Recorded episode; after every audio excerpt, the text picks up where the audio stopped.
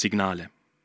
Mr. Peak Knight wäre wahrscheinlich jeden Augenblick eingenickt, wenn da nicht wieder das Klingeln des alten Messingglöckchens gewesen wäre. Eigentlich durfte er gar nicht schlafen, wenn er Bereitschaft hatte, aber der letzte Tag war lang gewesen, vom Morgengrauen bis zur Abenddämmerung und weiter in die Nacht hinein.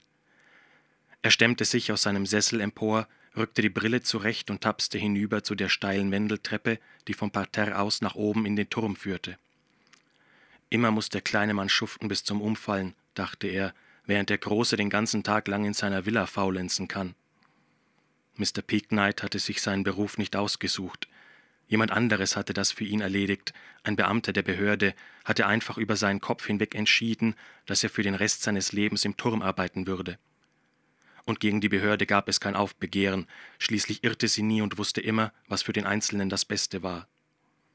Außerdem, sagte sich Mr. Peaknight, kann ich mich eigentlich nicht beschweren, denn andere haben es gewiss schlechter getroffen. Keuchend und schnaufend schleppte er sich die 68 Stufen zur Signalkammer des Turmes hinauf. Mit der einen Hand klammerte er sich ans Geländer, in der anderen hielt er seinen Stock. Der Jüngste war er schon lange nicht mehr. Irgendwann einmal würden sie ihn ablösen, jeden Tag musste es soweit sein, aber das wusste er schon seit Jahren und Jahrzehnten, dass es jeden Tag soweit sein musste und er endlich in Rente gehen durfte. Ein Mann von der Behörde würde anklopfen und ihm eine Urkunde und einen Präsentkorb überreichen, wie damals zu seinem fünfzigjährigen. Schokolade, Weinflaschen und einen Blumenstrauß. Vielleicht würde man sogar ein Foto machen und ihn in die Zeitung bringen.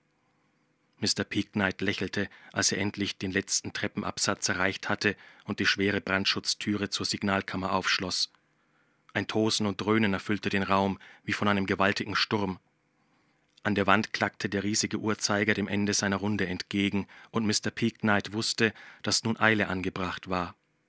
Schnell warf er sich den Mantel über, der von einem Haken an der Wand hing, zog die Kapuze über das Gesicht und drückte den Stecker in die Dose. Tausend Glühbirnen flammten auf, an seinem Kopf, seinen Armen, seiner Brust, seinem Bauch, seinen Beinen, tauchten ihn in rotes Licht und klirrten und klapperten, sobald er nur die leiseste Bewegung machte. Jeden Augenblick war es soweit.